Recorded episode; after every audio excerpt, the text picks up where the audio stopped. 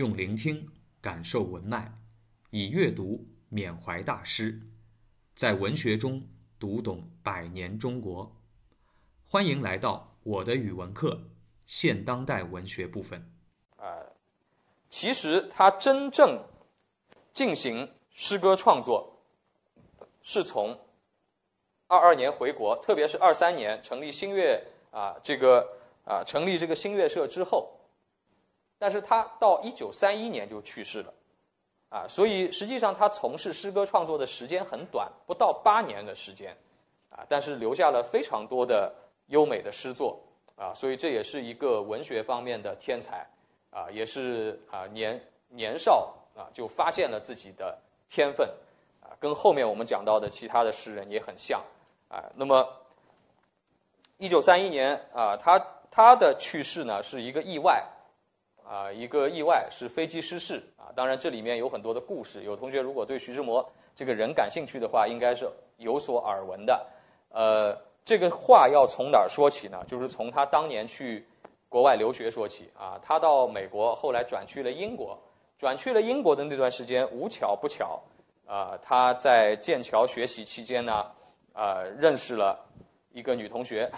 啊。这个女同学就是咱们。呃，历史上啊鼎鼎有名的啊，近代的著名的女学者林徽因，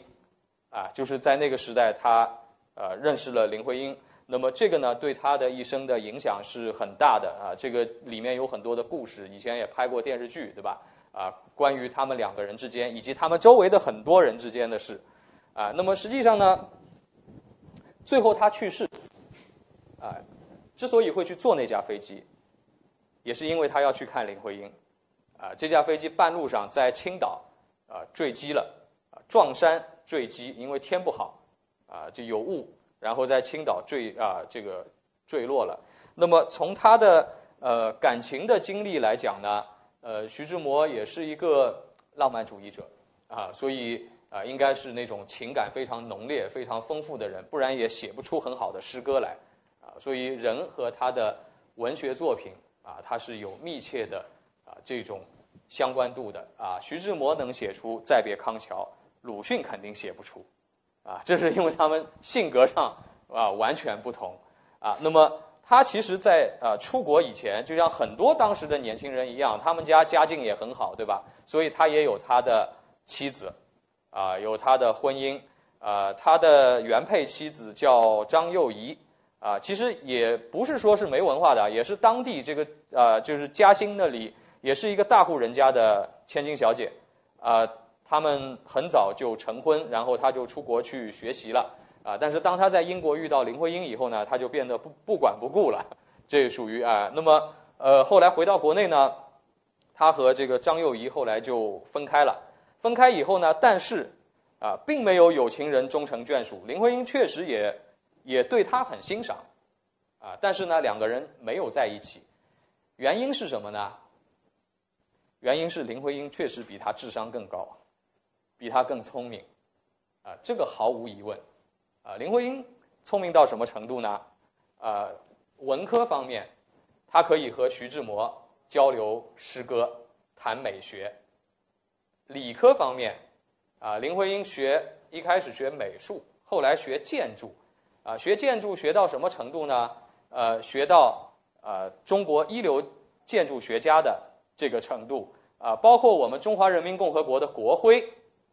设计者就是林徽因啊。这个你去国家博物馆看啊，还有当年林徽因的手稿啊。然后呃，林徽因后来的婚姻啊，是嫁给了啊中国可以说当时第一建啊，就中国建筑学的创始人。梁思成先生，啊，梁思成先生也是一个世家大族，啊，他的父亲无人不知，啊，梁启超，啊，这个梁启超和康有为一起搞变法的时候，那还是清朝的事儿，啊，但是那个时候康梁变法，一八九五年公车上书，对吧？九八年康梁变法的时候，梁启超才多大呢？啊，梁启超才十九岁，二十岁，啊，成为了当时这个中国重大政治运动当中的第二号人物。实际上，啊，从思想上来说，他的老师康有为有很多的理论，还是借助于梁启超的力量，这是一个少年天才，啊，梁启超，呃，后来啊，因为戊戌变法失败，啊，这个流亡海外，流亡海外以后，到了民国成立以后，不是袁世凯当总统了吗？还把梁启超请了回来，干什么呢？因为孙中山先生手上有一个党，就是国民党嘛，啊，国民党当时在议会当中是多数党，啊，袁世凯虽然当总统，但是在议会里肯定是国民党人多，国民党是一个现代政党。袁世凯手下那帮人都是这个清朝带带来的，根本不知道什么叫议会。那么袁世凯也有他的策略，就找来了梁启超，说你给我组组组建一个党，跟国民党竞争，啊，所以梁启超回来呢，就做了这个进步党的党主席，啊，当时是跟孙中山先生的国民党在议会当中竞争的主要对手，啊，另外。玩政治还不是梁启超先生最大的兴趣，梁启超先生更大的兴趣是做学术啊。后来啊，清华大学有所谓四大导师，第一就是梁启超，呃，而且梁启超先生最擅长的呀，其实还不是这些，是教孩子。梁启超先生有很多个孩子，他们两家祖孙几代到现在依然有人啊。他们祖孙几代当中出了九个啊，不包括他自己啊。出了九个，相当于什么级别的人呢？在各行各业当中，相当于中科院院士的人，叫一门九院士，啊，包括民国时期的中央研究院院士，共和国时期的中国科学院、中国工程院院士，啊，都是他们家的，啊，他的大儿子梁思成是中国建筑学的创始人，他的二儿子梁思永是中国考古学的创始人，啊，这个就是他这个教孩子的能力也很厉害。啊，包括他的孙啊，他的这个孙子辈，就是梁思成和林徽因的儿子，啊，前几年也去世了，啊，叫梁从诫先生，呃，也活到八十多岁了嘛。梁从诫先生也是很有名，是中国这个就是环保这个事业的发起人，啊，就是中国民间啊，不是有民间机构、民间环保机构这种 NGO 嘛，他的发起人最早的就是梁从诫，就是林徽因的儿子，啊，这个，所以他们这个家族。啊，是这样的一个水平。那么徐志摩是什么人呢？徐志摩他在国内读书的时候，他的老师就是梁启超先生。啊，所以林徽因当时面对的选择，一个是梁启超先生的儿子，一个是梁启超先生的学生。啊，这个他们是这么连起来的。啊，而且林徽因除了她的文学天赋和呃建筑学天赋之外，啊，这个。她还有很多的好朋友啊，有一个为她终身不娶的人物，金岳霖先生是中国逻辑学的创始人，啊，这个金岳霖先生一直没有啊没有结过婚，而且他这个就是梁林啊梁思成林啊这个林徽因夫妇住在哪儿？从北京搬到啊后来搬到西南，搬到四川，然后再住到北京，啊金岳霖先生一直住他们家隔壁。隔壁的老金，啊，这个，啊，一直是这样，就是这是很传奇的事情。因为金岳霖先生就离我更近，我我自己学校里我也教别人逻辑学，啊，这个我们中国的逻辑学最早的教材就是金岳霖先生编的，啊，这个，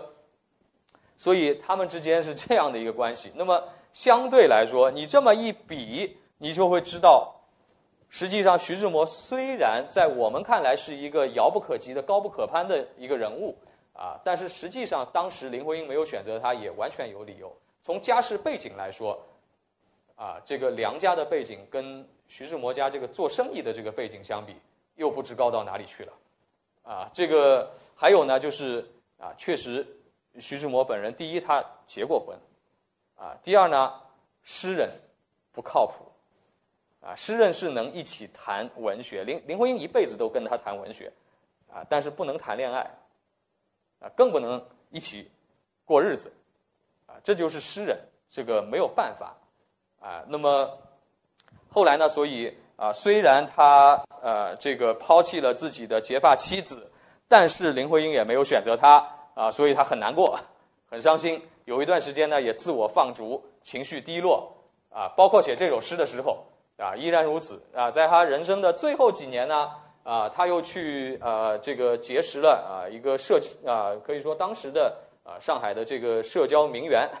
啊，这个我们也听说过，后来也活到解放后，叫陆小曼是吧？啊，后来他们也结婚了，而且结婚的时候很有意思，证婚人就是梁启超，就是他老师，然后他老师的这个证婚词很有名，啊，梁启超先生的证婚词是什么呢？说说这个徐志摩，你现在给我跪下来，啊，这个，然后呢就骂了他一顿，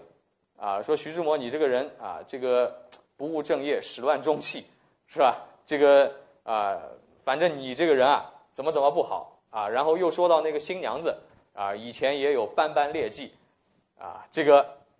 讲到最后说什么呢？讲到最后，虽然如此啊，现在你们俩生活在一起，啊，这个也算是为民除害，对吧？这个你们俩生活在一起，这个我也希望你们啊，啊，等等于跟我先前说的，我希望你们也是最后一回啊。不过这个倒应验了他的话了，啊，对于。徐志摩来说，这也真的成了他最后一回，哎，那么，所以呢，呃，诗人有的时候啊，他的人生